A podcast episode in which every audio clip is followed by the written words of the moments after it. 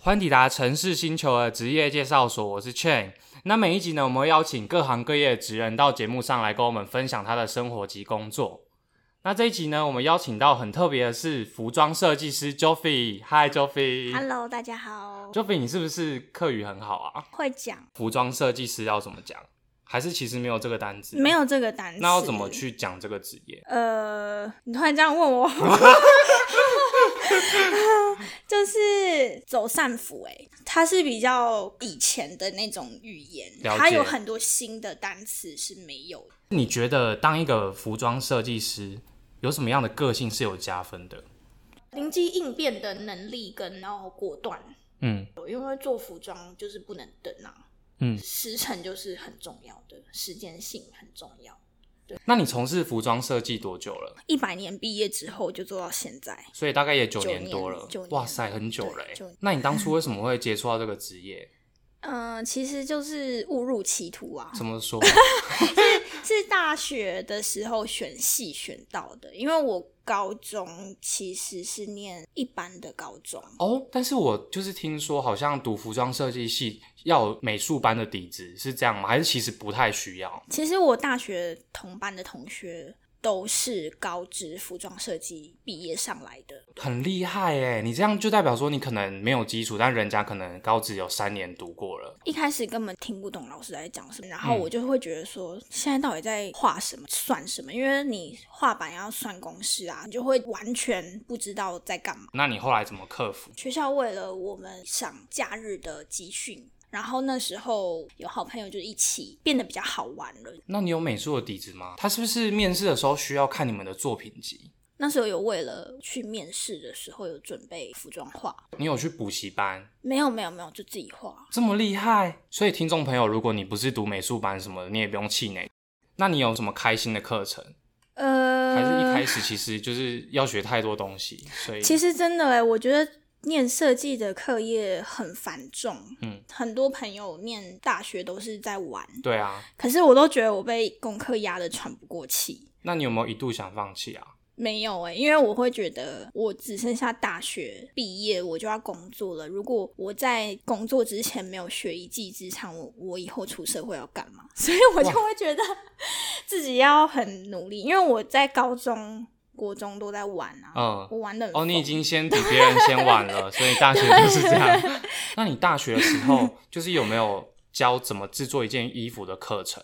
呃，我们我记得一年级的时候，期末考要考做一件衬衫，然后你要从无到有，在三个小时吗？还是四个小时？就是一个早上。哦，那你能不能简单跟大家分享制作一件衬衫的过程？你首先要涂，涂有出来了，你才去画版型，对，就是用牛皮纸画，把型剪出来之后呢，然后放在布上面裁剪，哦，原来是这样哦。，对，然后裁剪完就是变成布块，我们说裁布就是一个一个照步骤去扯起来。例如说领子，先两片接，接完之后翻过来，然后再接再上领，这样子，它有一个步骤了。对那对流对程完了之后，钉扣锁眼，就是你要开扣洞、啊钉扣子、哦，所以是版型、车缝、锁眼、钉扣，最后呢？最后就是整烫，整烫就是要你要把做好的衣服要烫平，这个是最基最简单最简单你自己做衣服的流程。但是如果是在公司，那个流程就更复杂复杂更 detail。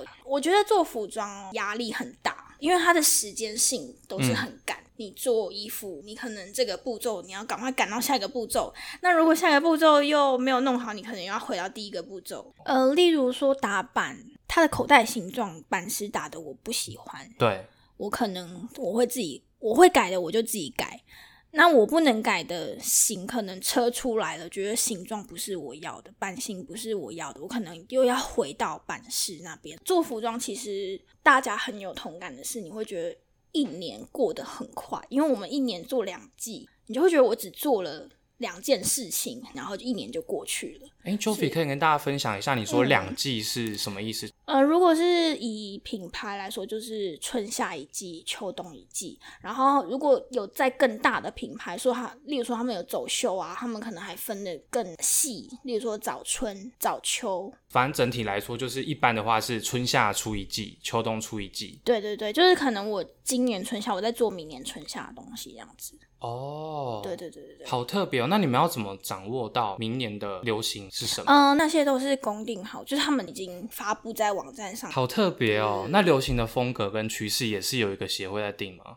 有，它里面网站就有包罗万象，从美妆、发色到服饰品、衣服都有。那你这样子从一点都不会到你觉得可以独当一面，这样花了多久的时间啊？嗯、我一毕业就是我是先做服装助理，对然后造型师。毕业后的第二年，我就因缘际会就当上设计师了。所以还是要经过职场上的训练会比较扎实。我觉得是，诶，那你觉得台湾的老板最看重的是什么？我觉得要让他们知道你的态度是正确的，不会说、哦、我只是来这边混口饭吃啊，或者是来这边。可能做一下就离开之类的。对对对。对，你要让他们知道你的企图心。那你还记得你一开始的薪水是多少吗？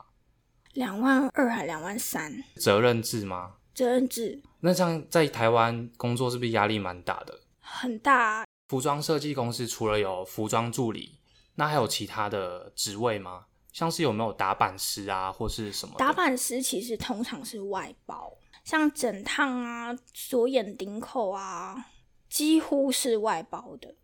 哦，对，所以服装设计公司它最重要一个团队是其实是行销，会针对你们这一季讨论的走向就搭配行销销的。，因为像我的话，我没有很了解这个职业，我就会觉得说，服装设计师就只是在设计衣服。但听你这样讲，其实你几乎每个步骤都要参与。我那时候是连找布料、辅料，然后亲自跑工厂，像有时候我都还要开货车去载布啊，哇载都包山包海，对，包山包海。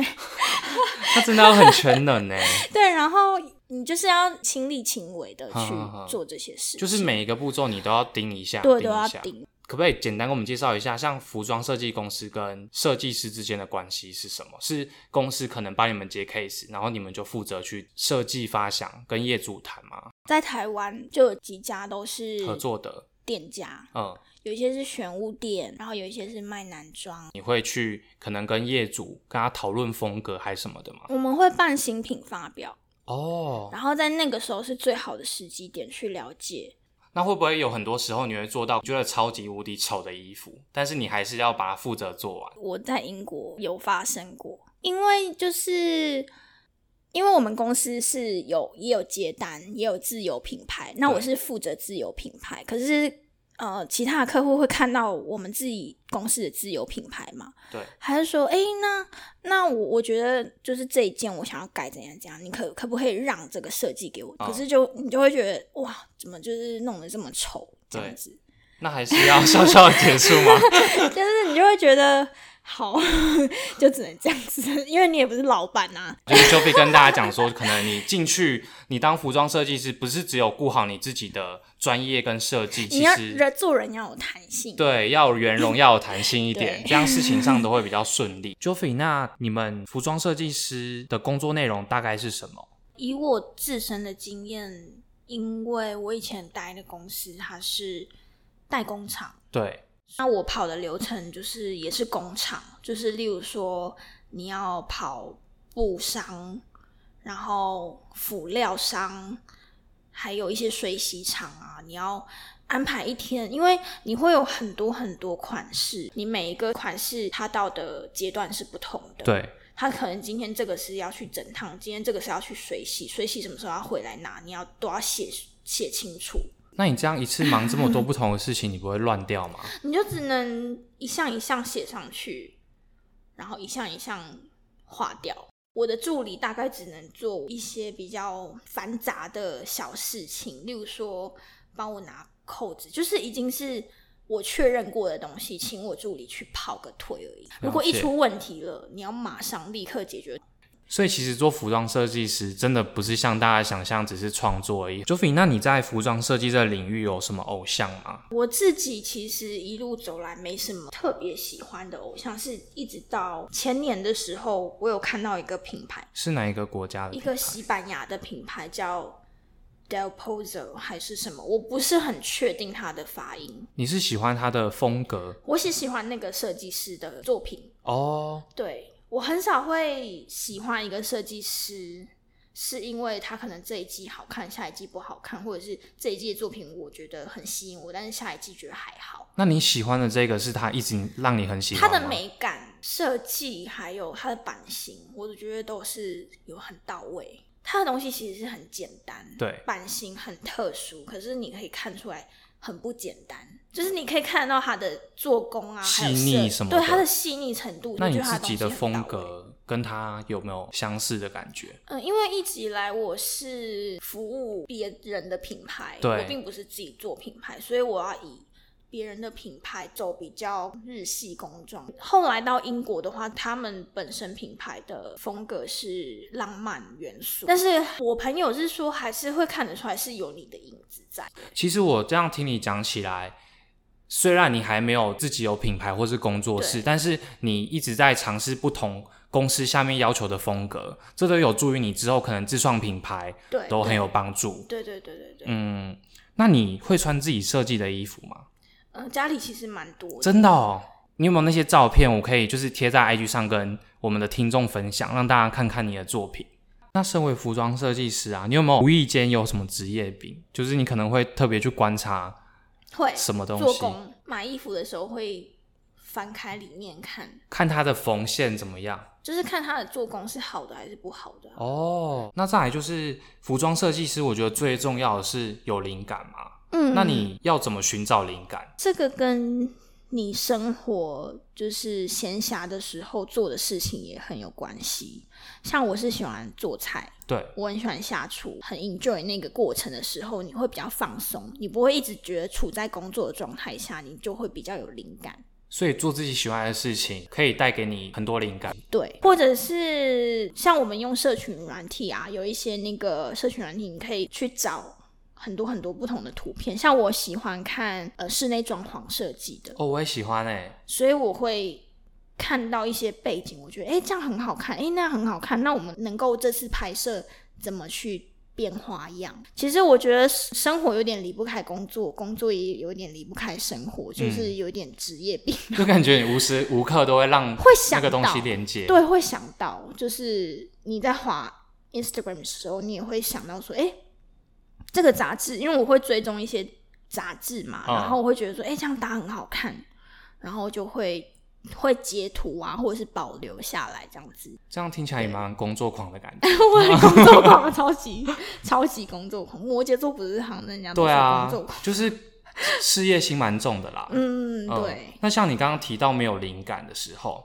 要怎么办啊？就先不要去做，你就是做，你就看影集，或者是放空，或者是出去逛街，或者是买东西、吃东西、做下厨。你喜欢做什么你就去做先。放松一下。哎、j o f f y 那你有没有什么有趣的经验可以跟大家分享？你是不是说你有一次出差去上海，对对对对对，去拜访工厂、什么工厂？代工厂，是台湾的跟那边的合英作英吗？国哦，英国的对代英工国厂。英国的话，它有就是不同的不同国家都有代工厂。那那一次有发生什么很有趣的事情吗？呃，我是有去参观他们的水货市场，水货市场是指 A 货很吗？很隐秘、很隐秘的地方，它上面就很像公园，然后就是好好奇怪哦。对，然后你要从一个很奇怪的入口进去，它也是像是地下街的概念，就是一家一家的这样子。它是名牌的水就是货吗？对，就是山寨的啊、那卖那山他们寨仿的得像吗？很像，那它有分等级吗？也有对，他们仿得好吗？仿的很好啊，真的假的？他们仿的很好，就是以以逼真为目标吧。对，就是以真的跟 对对对以对第一对的对感对对觉。对对对，我跟 Joffy 在英国认识的嘛，嗯，那就那我们就来分享一下在英国的工作经验。好你当初是怎么找到这份工作？你在台湾就已经先面试了吗？还是什么的？呃，没有啊，因为我当初也是抽到打工签嘛，对，前三个月我是在做，就是教小朋友中文，就是那个是一个非常非常有趣的经验，因为他们家其实算是金字塔顶端的那一你群，们房子在哪一区啊？他们是住在西边的富人区，就是 Kensington 那边哦的，Kensington，对对对对对对对对，哦，那个很富哎、我还有去过他们乡下的别墅啊，好扯、哦。他们还有马场啊什么那种。我记得那一年的那个圣诞节啊，就是在他们的乡下的别墅度过的。然后他们还准备了烛光晚餐啊，然后很大的圣诞树啊，然后有小朋友来 party，就电影里面的圣诞节，真的很像。嗯，那一段经验也是蛮难忘的。 为什么之后会接触到服装设计这样？我还是有慢慢找服装设计的工作，然后后来在三个月后找到的。那英国的老板他们在面试的时候重视什么？因为他们不同国家都有设代工厂，所以他们看到我有中文，然后又有工厂代工厂设计师的经验，所以他们会觉得说，哎、还蛮符合你是透过什么方式媒合的？服装真才网。哦，就是专业的真才网。对对对对了对。对对对。那他们的待遇怎么样？待遇的话，就是一般的月薪起跳二八，二八吗？对二八，然后慢慢升这样。二八很高哎、真的吗？像我们精品业，就是当时在英国的时候，嗯我们是二五啦，嗯，就是一般是二五，。但是如可果是你一们进有去抽成啊？对了，我们有抽成对啊，我但是你们没没有抽抽成啊吗，我们就是月薪啊。哦，因为其实你的工作经验很丰富了，所以你二八对的时候，我觉得但是他们当初说给我二八起跳，是因为我没有英语系国家背景的经验。哦，很多都会先这样子。然后如果先如果有的话，可能就是三十起跳。哦，你现在在去哪里？就是都有已经有在英国工作的经验啦。 英国是不是相较于台湾在服装设计上面有比较重视这个产业的感觉？你自己觉得呢？我觉得机会比较多，像如果要举例国际大城市，我觉得机会比较多的是纽约怎么说？跟伦敦。呃，美国纽约比较有名的就是帕森学院，对，然后英国的话就是圣马丁，因为圣马丁它出非常非常多服装界的鬼才，这两个大城市是人才济济，近几年红起来的可能就是纽约的品牌或者是伦敦的品牌，就是比较有机会可以被看见。 Joffy，那你的老板是英国人吗？对，哦，那你们平常的工作环境是都需要用到英文？我们的工作环境其实很多语言呢、因为同事来自不同国家，像意大利、波兰，但是主要沟通一定要用英英文对，因为也只能只也只有就共是同语言共同语言是。那你有遇到什么？么困难吗？一开始的时候，我觉得还好，主要是可能要避免在办公、在上班期间用自己的语言，因为这样可能就不不尊重别人。尊重别人。对对对。那你在去英国之前，你英文其实就还不错嘛？没有诶、我是去英国之后从零开始那这样一开始不是很痛苦吗？我觉得你跟别人讲英文的时候，他并不会把你的英文程度放到很低去跟你对话，他就是就像我们这样子对话，我不会特别的跟你说你。听得懂吗？这样子的方式或放慢，他们不会，他们不会放慢速度，或者是咬字清楚的跟你讲话。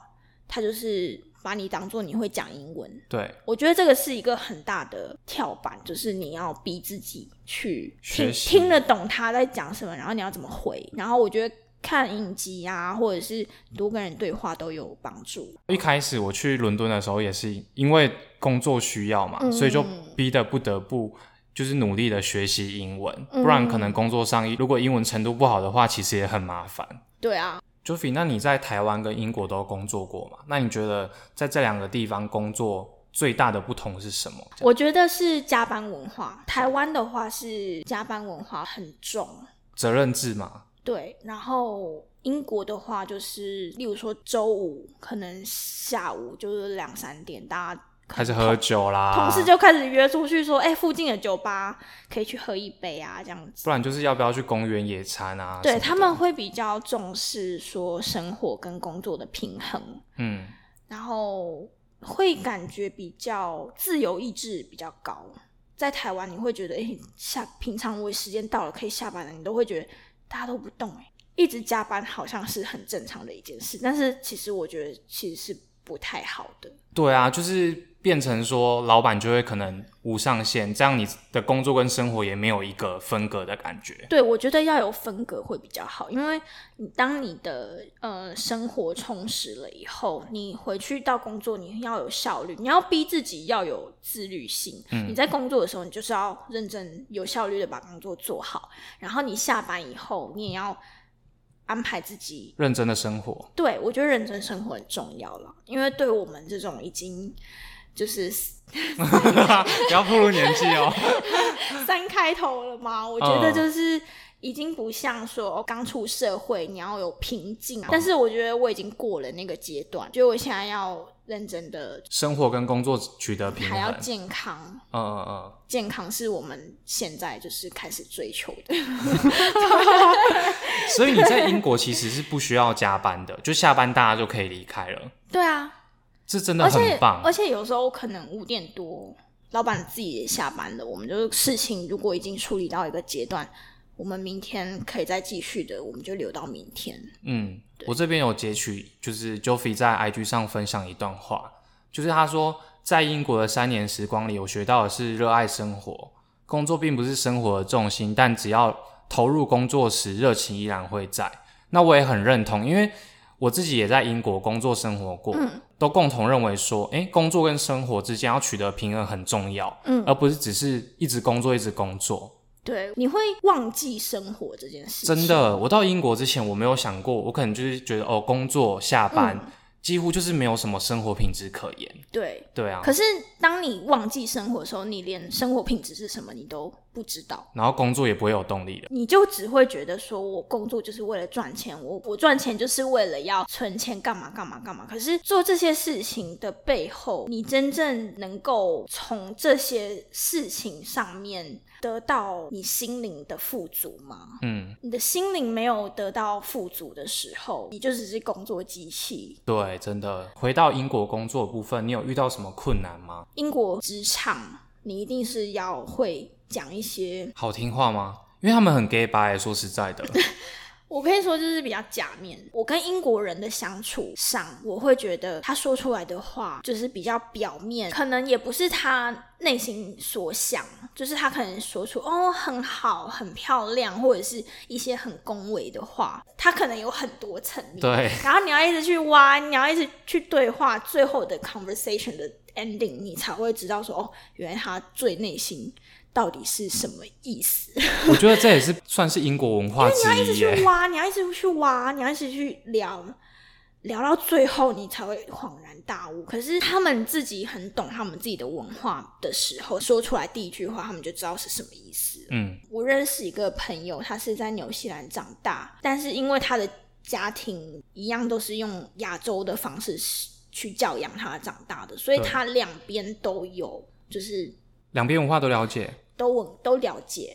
然后他说他毕业之后去香港工作，他说他完全不适应啊，他觉得怎么那么直接，他很受伤害。嗯，可是他到前几个月就是有到伦敦工作，他说他瞬间都听得懂大家到底在讲什么了，因为他很习惯那种模式。他说纽西兰讲话的文化，嗯跟英国有一点点类似，就是对。然后可是英国人他觉得英国人更又更更给难搞白懂。 对，就是更 更深一层这样子。那你回想一下，有没有什么在英国有趣的工作经验？我那时候算有趣吗？就是一年飞了很多次米兰，因为我们米兰开发了一个大客户，所以我们就是要很以他为重，可能凌晨两点就要起床，要坐计程车去机场，机场然后可能六点就要坐飞机， 几乎就是二十四小时就为了一件事情。可能是发表，可能是处理这件事情，处理那件事情，所以那一年我飞米兰飞了两三次，这也是很有趣的，因为嗯我们在英国工作，也更有机会到欧洲大陆去交流或是什么对对的这对样对子。对。我们现在做个总结哦，就是你成为一名服装设计师啊，你觉得最重要的是什么？我觉得最重要的是实践力。其实我觉得这套用在各个职业都可以。你今天想做一件事情，你光一直想一直想，然后你没有去做，其实都是零。人家说嘛，天时地利人和，对，那你所有的都到了，可是你没有去做。就永远不会发生了。对，我觉得很多人可能怕失败，然后不敢去行动。很多人可能觉得说，哦，顾这顾那的。可是我的个性可能比较冲动一点，就是我会觉得、那做了再说嘛，失败了再爬起来再一次就好。反正我们还有机会。对，不同年龄你也会有不同的方式。我觉得如果是刚出社会的新鲜人，就是真的就是不要害怕说哦，我一直换工作，然后被家人念，怎么一直换都不稳定。我觉得也没有关系啊，你就多尝试。我觉得建议，如果是学生的话，你可以多去打工，嗯，然后但是你要态度正确。我觉得很多人是。如果态度不正确的话，你做什么事情你都学不到东西。真的，态度很重要。对，态度正确。那转职的人，你有给他什么建议吗？我觉得职训局的课都可以去上，因为他们有一些都是补助啊。呃，对，对，就是如果你有空，然后你刚好没有经济压力的时候，你可以去职训局找他们的打板课啊，或车缝的啊。那你做了九年的服装设计师嘛？嗯那你觉得是什么样的热忱让你可以继续这样做下去？就是回归到最开始为什么做这个，因为我觉得我对美感啊，然后对服装啊，我是有一定的程度的喜欢。对，虽然我一开始说我是误入歧途，可是为什么我可以发现这件事情对我为什么会有很强的连接性？为什么我会当初虽然是没有学过，但是我还是选这一科？就算我以后不往这一方面再发展了，但是我的技能是不会。跑掉的嘛，我对我拥有的技能我还是拥有，我可以运用在很多方面，例如说，我以后开了一间餐厅，我可以自己设计我自己的制服啊，我可以自己设计我的围裙啊，我可以设计装潢啊，我自己店的装潢啊，因为我我对美感还有设计方面。对对我自己会有要求。诶，是那想这样就怎么是连接到，那你做服装设计啊，嗯对你的人生有没有带来什么样的改变？有哎、我我有认知到，就是因为近年来环保议题，我有注意到，其实服装产业带给环境很大的危害。对，所以我我会希望是，如果以后做自有品牌，以能够环保再利用的这种面料去做，哦会希望能够不要一直在破坏环境的方式去创造属于你自己的东西。嗯嗯对，嗯，可是我觉得这个也是以后的趋势，因为你如果打出我是呃能够再利用、不会破坏环境的材质，是不是大家愿意掏钱买？真的，这消费习惯也是需要消消费习慢慢惯改会变的。会会有一次再大的转变。啊嗯我觉得快时尚消失的那一天，可能就是环保议题是非常高涨的，对它的行销就会整个形态再改变一次。嗯，对，所以服装设计让 Joffy 看到，就是大家需要更努力的去思考一下，是不是要快时尚这个东西，然后还有产品的品质之对类我的。一直都蛮不支持快时尚这嗯件事情，我自己从来不会买衣服买的很夸张。那访问也到了结尾，嗯，今天真的很谢谢 Joffy 百忙之中抽空上节目跟我们谢分谢享大你的故家，事，谢谢你们 Joffy，谢谢。自己掌声。对 那今天听下来呢，大家觉得哪个部分最有趣呢？或是有什么问题，都欢迎在下方留言跟我们分享哦。那如果你喜欢我们的节目，记得追踪订阅、分享给朋友，也可以给我们五颗星支持哦。那下周见，拜拜，拜拜